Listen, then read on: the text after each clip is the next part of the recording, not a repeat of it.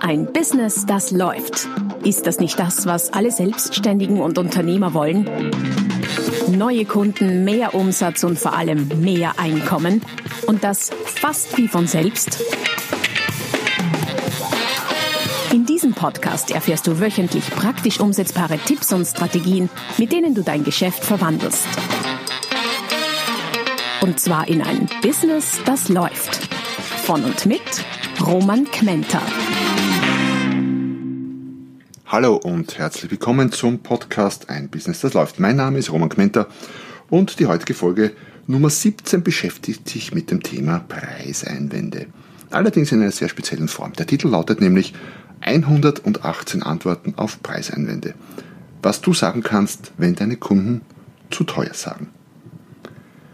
Wenn du irgendetwas verkaufst, und ich vermute mal, das tust du, Produkt, Dienstleistung, was auch immer, dann äh, bist du sehr wahrscheinlich immer wieder mal konfrontiert mit Preiseinwänden seitens deines Kunden.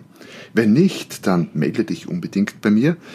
Dann äh, könnte nämlich zwei Dinge sein. Entweder du hast ein, geniales Konzept oder du bist einfach zu billig. Beides wäre denkbar. Im Normalfall kennt man das. Oder Preiseinwände, äh, Kunde sagt zu teuer oder sowas ähnliches und möglicherweise nervt, ist, nervt dich das auch.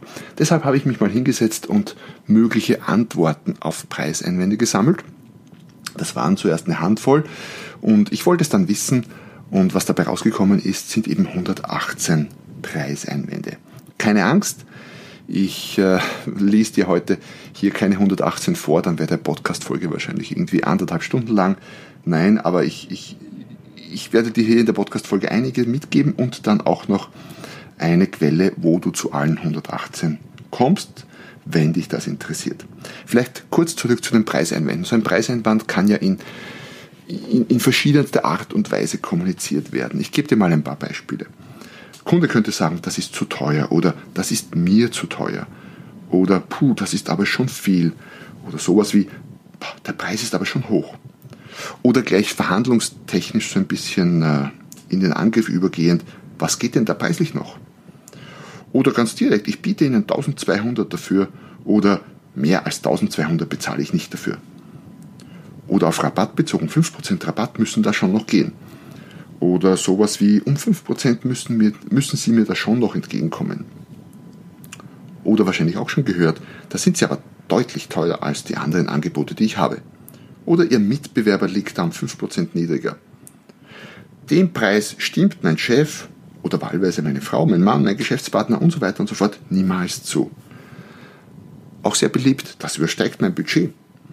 Der Kunde sagt möglicherweise gar nichts, sondern atmet nur laut hörbar aus oder beginnt zu stöhnen. Also es könnte sich so anhören wie Puh. Dann weißt du, Preiseinwand. Oder auch, und das wird extremste Form wahrscheinlich, der Kunde macht Anstalten zu gehen. Streng genommen muss man dabei aber zwischen teuer und zu teuer unterscheiden.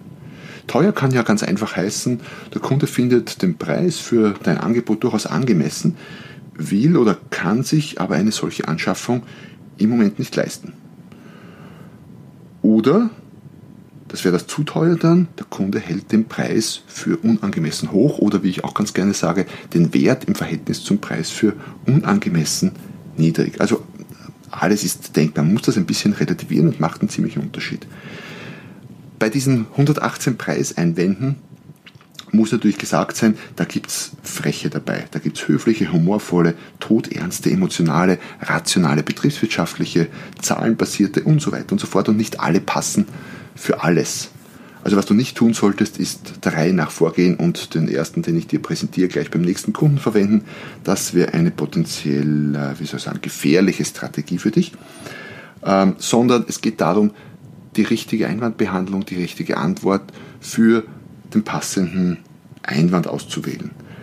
Die äh, passende Antwort hängt letztlich ab von deiner Strategie als Verkäufer, von der Reaktion und der Person des Kunden, davon, wie er wie der Kunde zu teuer gesagt hat, auf welche Art und Weise, von der Situation, vom Geschäftsfall, großes, kleines Geschäft, brauchst du das Geschäft dringend oder nicht, von der Beziehung zwischen dir und deinem Kunden und vor allem auch von dir selbst und deiner Persönlichkeit. Also es gibt nicht die Antwort, die immer passt, Das wäre auch zu einfach, sondern es gibt eine Fülle. Und deswegen habe ich ja 118 gesammelt, sodass du wirklich die Qual der Wahl hast. Aber lass uns beginnen.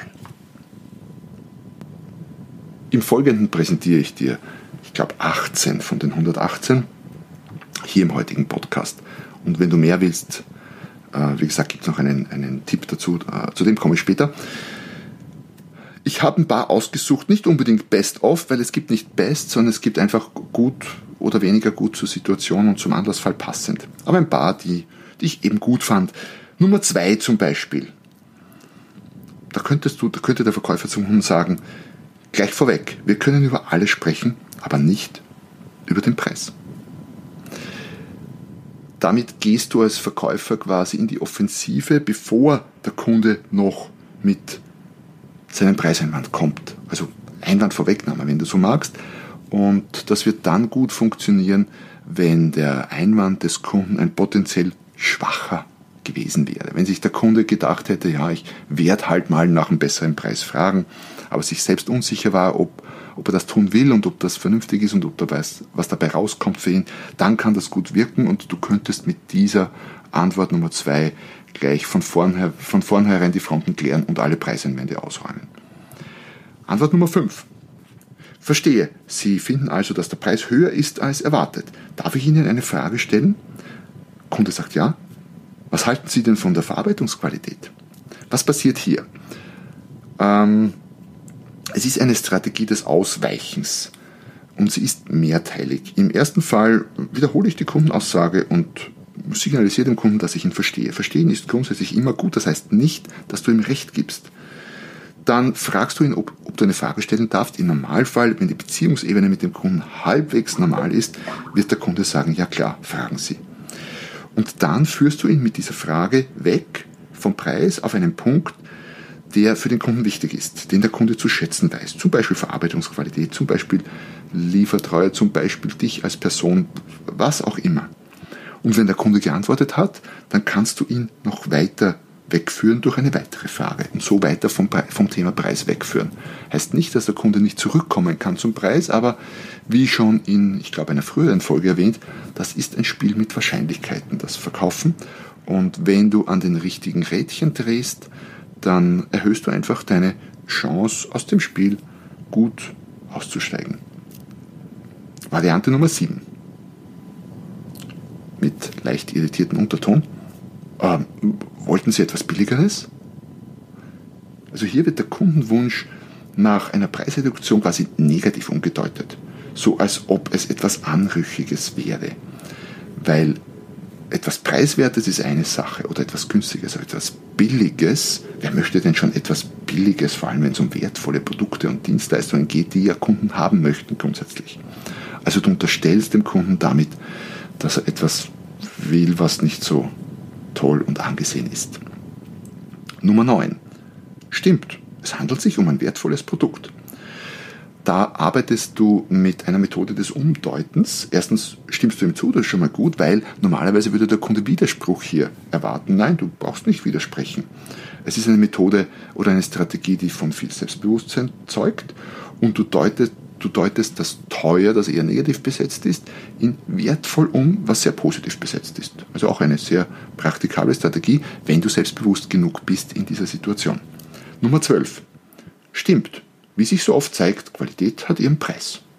Damit unterstreichst du die Qualität deines Angebotes und es ist auch wieder eine, eine Sache, die der Kunde nicht erwartet, nämlich dass du ihm zustimmst und gleichzeitig eine, die auch wiederum ähm, selbstbewusstes Auftreten im Verkauf braucht.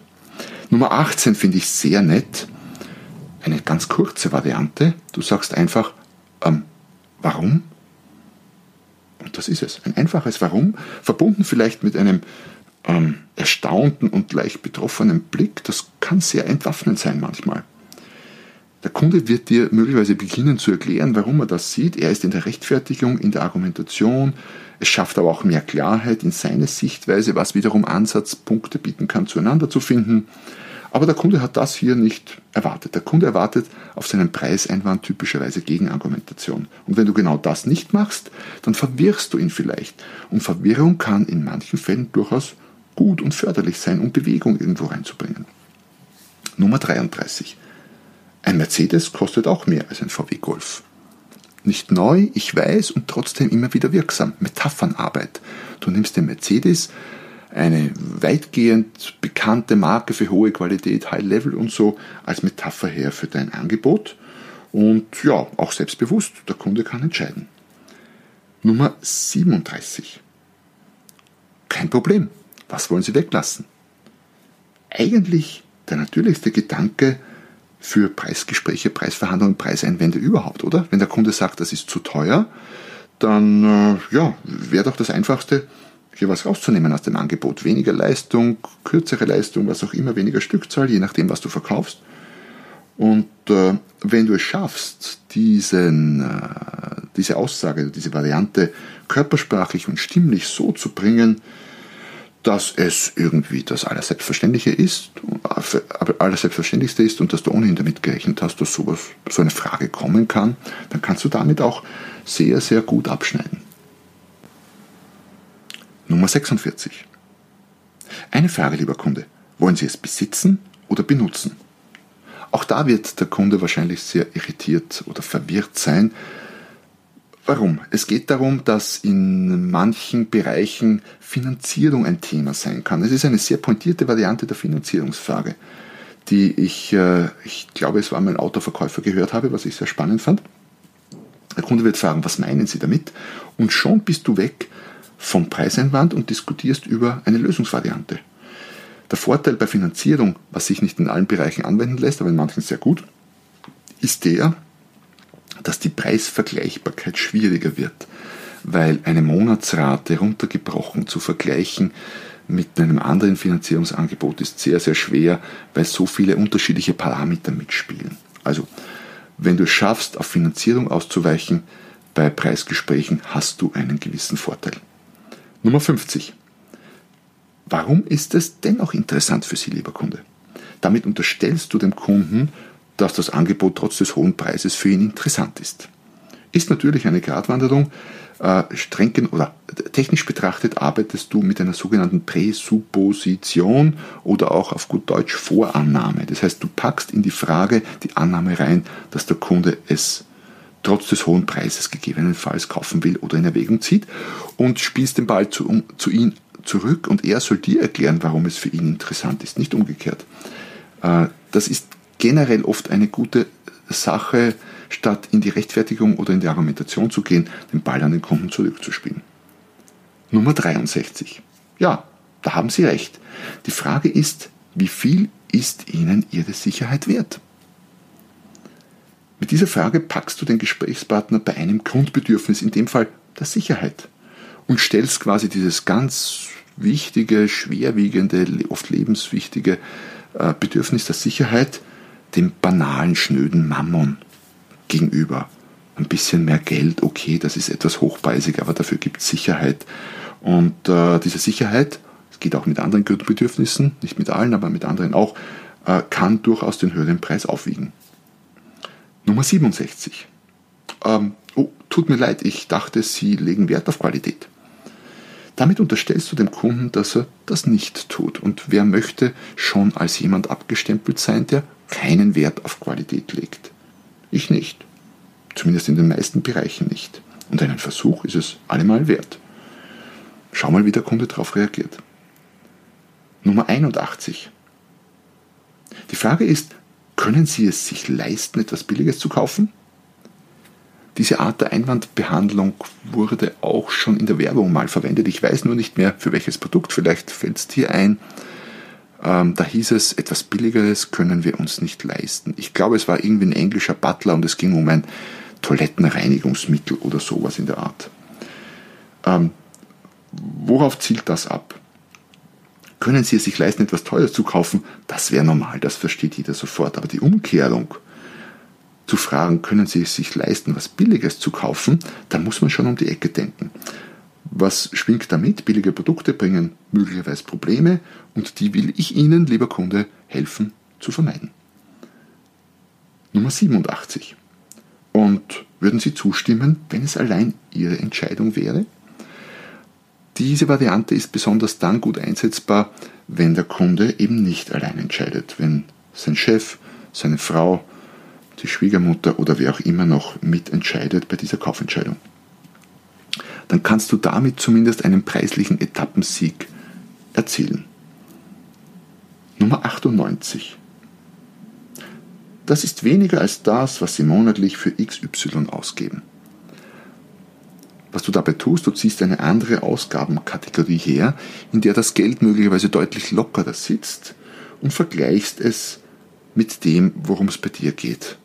Und dieser Unterschied ist oft verbannt, oft seltsam und meistens rational auch nicht erklärbar. Wir geben für manche Dinge Geld sehr leicht aus, die möglicherweise absolut unsinnig sind, und für andere Dinge, die viel rational betrachtet viel sinnvoller wären, schwerer. Also du kannst das gegenüberstellen und äh, hoffen, dass der Kunde die Irrationalität seiner Forderung äh, für Ersparnis einsieht. Nummer 101. Deshalb, lieber Kunde, bin ich sehr froh, dass es Menschen wie Sie gibt, die sich so etwas auch noch leisten können. Du lobst den Kunden für seine wirtschaftliche Potenz. Wer wird denn nicht gerne gelobt für seine wirtschaftliche Potenz? Ich kann mir vorstellen, dass diese Variante Nummer 101 speziell bei Männern ganz gut funktionieren und wirken kann. Nummer 105. Ähm, wollen Sie ein Produkt kaufen oder einen Rabatt? Das ist auch eine Frage, die wahrscheinlich Erstaunen und Verwirrung in das Gesicht eines Kunden zaubern könnte. Worum geht es? Der Stellenwert des Rabattes ist in unserer Gesellschaft oft irrational hoch, weil letztlich geht es ja nicht um Rabatte, sondern um Preise. Aber es gibt wirklich Rabattkäufer, denen der Preis gar nicht so wichtig ist, sondern vor allem der Rabatt, dass sie am Abend am Stammtisch oder vor Chef, wie auch immer, sagen können, ich habe hier noch so und so viel Rabatt rausgeholt. Mit dieser Frage rückst du den Fokus wieder dorthin, wo er hingehört, nämlich auf das Produkt und auf das Preis-Leistungs-Verhältnis und weg vom Rabatt. Viele Kunden fühlen sich da vielleicht ertappt und bei ihrer irrationalen Denkweise irgendwie erwischt und geben ihnen vielleicht zumindest stillschweigend recht. Und last but not least, Nummer 108, ähm, ich habe die Preise berechnet, nicht geschätzt. Oder als Variante dazu, die ich von einem Verkäufer mal gehört habe, ich habe die Preise berechnet, nicht gewürfelt, lieber Kunde. Das ist natürlich eine sehr freche, aber gleichzeitig sehr pointierte Reaktion auf manchmal vielleicht auch sehr freche und unverschämte Preisforderungen des Kunden. Das heißt, wenn der Kunde sehr frech und unverschämt sein kann, dann kannst du das möglicherweise auch. Wo findest du die komplette Liste? Die komplette Liste kriegst du in einem kleinen E-Book, Büchlein im Kindle-Format, das auf Amazon um aktuell 2,99 Euro kaufbar ist. Den Link dazu findest du in den Show Notes zu dieser Folge. Wobei ich denke, mit 18 hast du ohnehin schon eine Menge. Aber da hast du alles schriftlich drin mit allen Erklärungen. Und ich verspreche dir, das sind die am allerbesten investierten 2,99 Euro deines, äh, zumindest deiner ganzen Berufslaufbahn. Und gebe dir hier die absolute Zusatzgarantie, wenn du nicht mehr aus diesem E-Book rausholst für dein Geschäft, als du investierst, dann gibt es ein, eine ewig, ewig gültige Geld-Zurück-Garantie. Also hol dir das E-Book. Ähm, würde mich freuen, wenn du damit äh, mehr Geld aus deinem Business holst. Wobei, eine habe ich noch. Ähm, die allerbeste Einwandbehandlung auf Preiseinwände überhaupt. Weißt du, was das ist? Die allerbeste Einwandbehandlung für Preiseinwände ist die, die du gar nie anwenden musst. Denn äh, überhaupt Preisdiskussionen zu führen, ist der letzte Ausweg, ist ein Zeichen dafür, dass es davor noch Aufgaben zu tun gibt. Es gibt durchaus Unternehmen, die diese Aufgaben so gut erledigt haben, dass gar niemand auf die Idee kommen würde, nach einem besseren Preis zu fragen, oder? Wenn du zu Apple gehst, einen Store, wegen dem neuen iPhone, wo man durchaus ich sage mal, mit 10% schon richtig Geld sparen könnte, würdest du never auf die Idee kommen, hier nach einem besseren Preis zu fragen. Warum? Weil Apple davor einiges sehr, sehr gut gemacht hat und uns quasi diesen Preiseinwand von vornherein irgendwie gedanklich abgeräumt hat. Es geht um Positionierung, es geht darum, sich der Vergleichbarkeit über den Preis ganz zu entziehen. Das ist die aller, allerbeste Art der Preisbehandlung oder der Preiseinwands Behandlung, nämlich gar nie dorthin zu kommen in diese Verlegenheit. Und wie das geht, dazu habe ich ein äh, E-Book geschrieben, das du dir gratis holen kannst in den Show Notes. Äh, es basiert auf dem Business Quantensprung Modell. Dort findest du in Form einer Pyramide alle Schritte in Form einer, wie soll ich sagen, einer Strategie für dein Business ähm, aufgezeigt, die du Schritt für Schritt abarbeiten kannst, damit der Preis Einwand des Kunden und deine Antwort darauf wirklich, wirklich der letzte Ausweg ist. Aber solange du immer noch mit Preiseinwänden konfrontiert bist, ist äh, das E-Book um 2,99 Euro sicher eine sehr, sehr gute Investition. Und damit bin ich auch schon durch mit äh, den vielen, vielen, vielen Antworten auf mögliche Preiseinwände deiner Kunden. Wie gesagt, ich hoffe, du brauchst die alle niemals. Das wäre das Optimum. Und wenn du sie brauchst, hoffe ich, dass du die richtige Antwort parat hast. Du kannst dir das Büchlein ja auch als Checkliste quasi mitnehmen. Äh, nur vor dem Kunden nachzuschlagen wäre vielleicht ein bisschen kontraproduktiv. Also, in dem Sinne, ich hoffe, dass für dich wieder einiges dabei war, dass du deine ein, zwei oder drei, drei Favoriten aus diesen, was hatte ich, 18 Antworten auf Preiseinwände hast.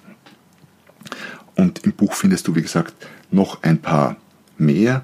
Äh, wenn du diese Folge hilfreich und äh, spannend, interessant für dein Business findest, dann freue ich mich sehr über eine wohlmeinende Rezension und äh, auch darüber, dass du den Podcast, speziell vielleicht auch diese Folge, an andere in deinem Umkreis weitergibst, an Mitarbeiter, an Kollegen, an Freunde, an dein Netzwerk.